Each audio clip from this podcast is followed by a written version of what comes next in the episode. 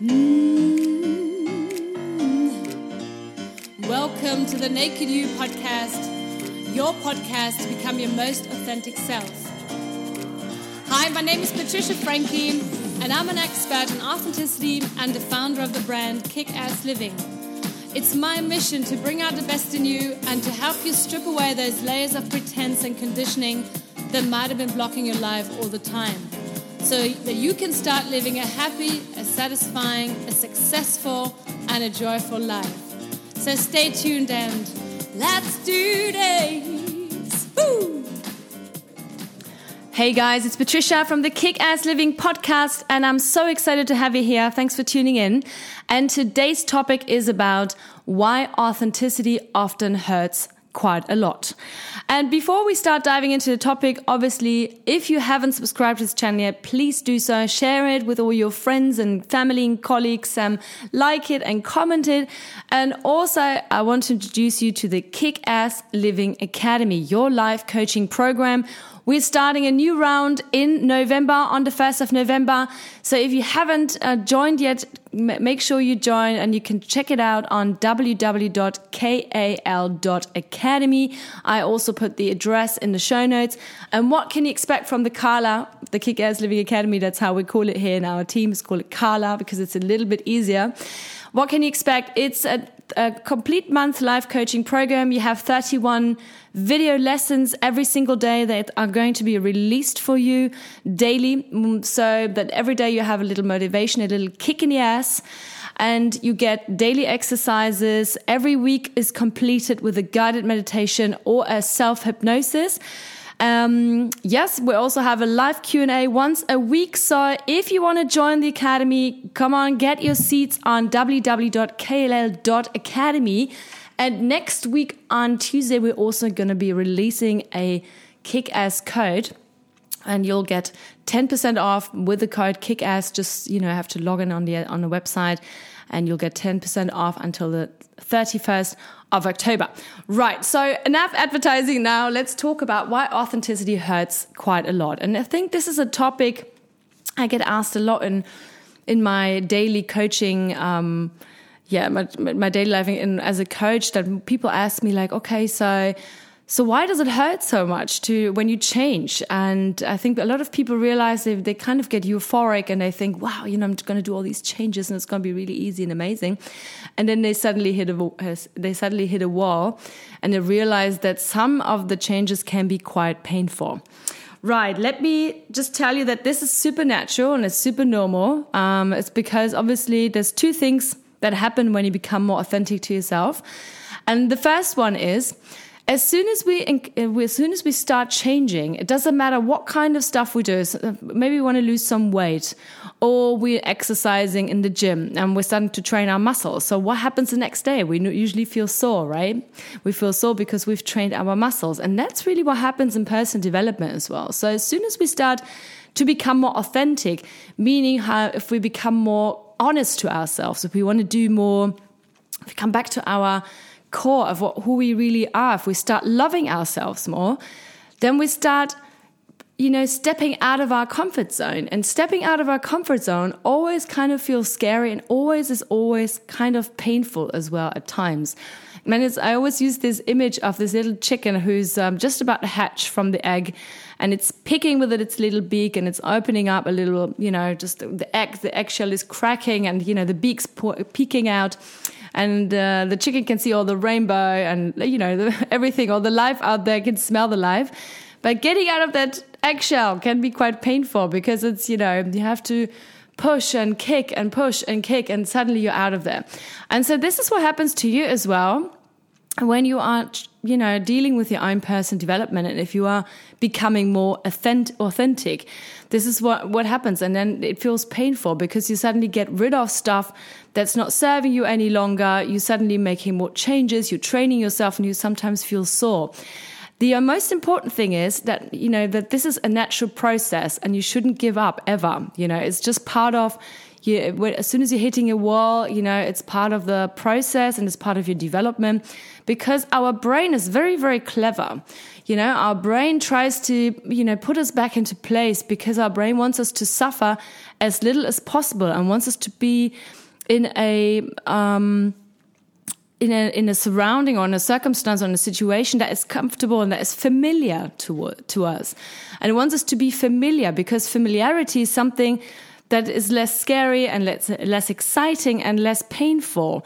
But as soon as we change something, then obviously a lot of times our brain is on alert. and feels like, whoa, whoa, whoa, hold on, you know, hold your horses. Don't be so, don't be so fast in changing something. I don't want you to get hurt. I need to check this out first. So sometimes you remain in this painful moment for a while until you reach the next level and you realize, wow, it hasn't actually been that, it hasn't actually been that bad. You know, it's just been really, um, just a little bit of pain. But what I'm experiencing now is a lot better and it's a lot more comfortable. And I feel more, more, you know, I feel a lot stronger and courageous and empowered. And that's part of the authentic process.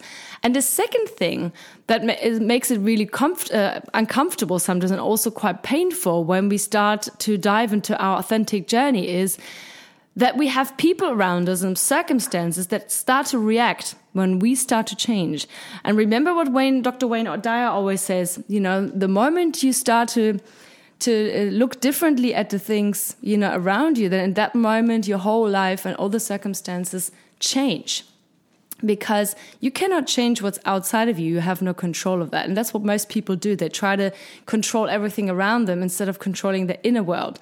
And so as soon as you are into personal development and you kind of embracing new changes, new routines, um, maybe you say no a lot more, maybe you are, you know, you're able to set better boundaries, then you suddenly realize that some of the people in your life you know they might they might be inspired and motivated and they say yes you do amazing and they look up to you and others actually might go and say hmm you know, she's strange or he's strange, you know, something's going on there. I don't like it because I quite like that person to be in, you know, in under my reign.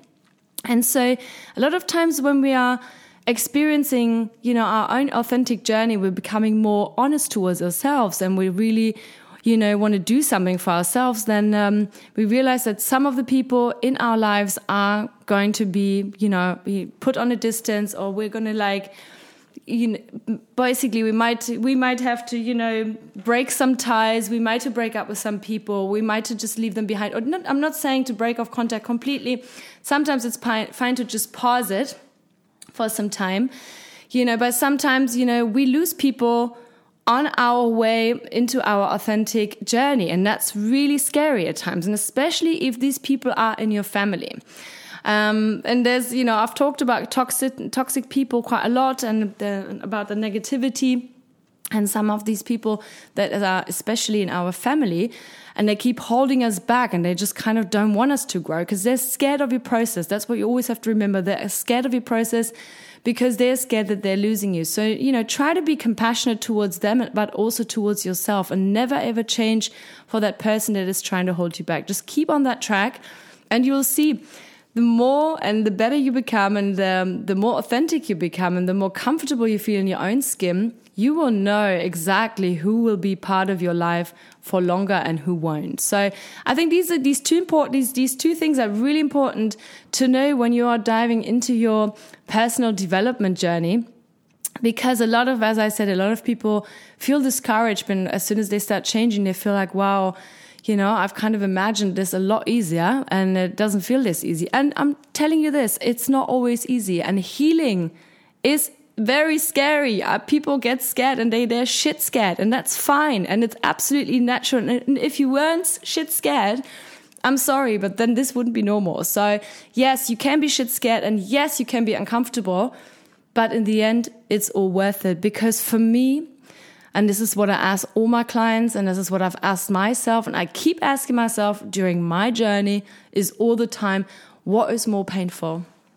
to go through these changes and to experience all these uncomfortable feelings and seeing all these and maybe getting rid of some people in your life or maybe just putting them on hold or distancing yourself or remaining in the same situation, in the same pattern that has not been serving you for the past years or for most of your life. And that's really a question that you need to answer for yourself that nobody can answer. And obviously, these questions, as um, these we are dealing with these questions in the Kick Ass Living Academy. Again, um, I want to remind you we're starting a new round in no November. It's on the 1st of November. You can still get your seat in there, The seats are limited. Go on www.kal.academy and by Tuesday, grab your discount of 10% with the code KICKASS. I'm really looking forward to having you on board. And again, if you have any questions, just email my team at mail at patriciafrankie.com.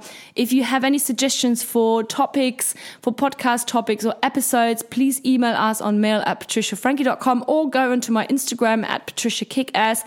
We always love to hear from you.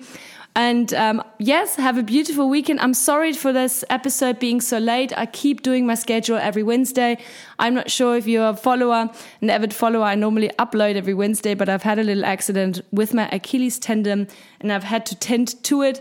So this is why the episode is a few days late. But again, I really cherish that you are listening to the podcast. And I also want to say to you, wow, I'm really amazed for your courage because anybody, everyone that goes into personal development that wants to deal with their authentic self, with their true nature, with their essence, with their honesty, is somebody that I have a lot of respect for because it is scary. Yes, it's shit scary.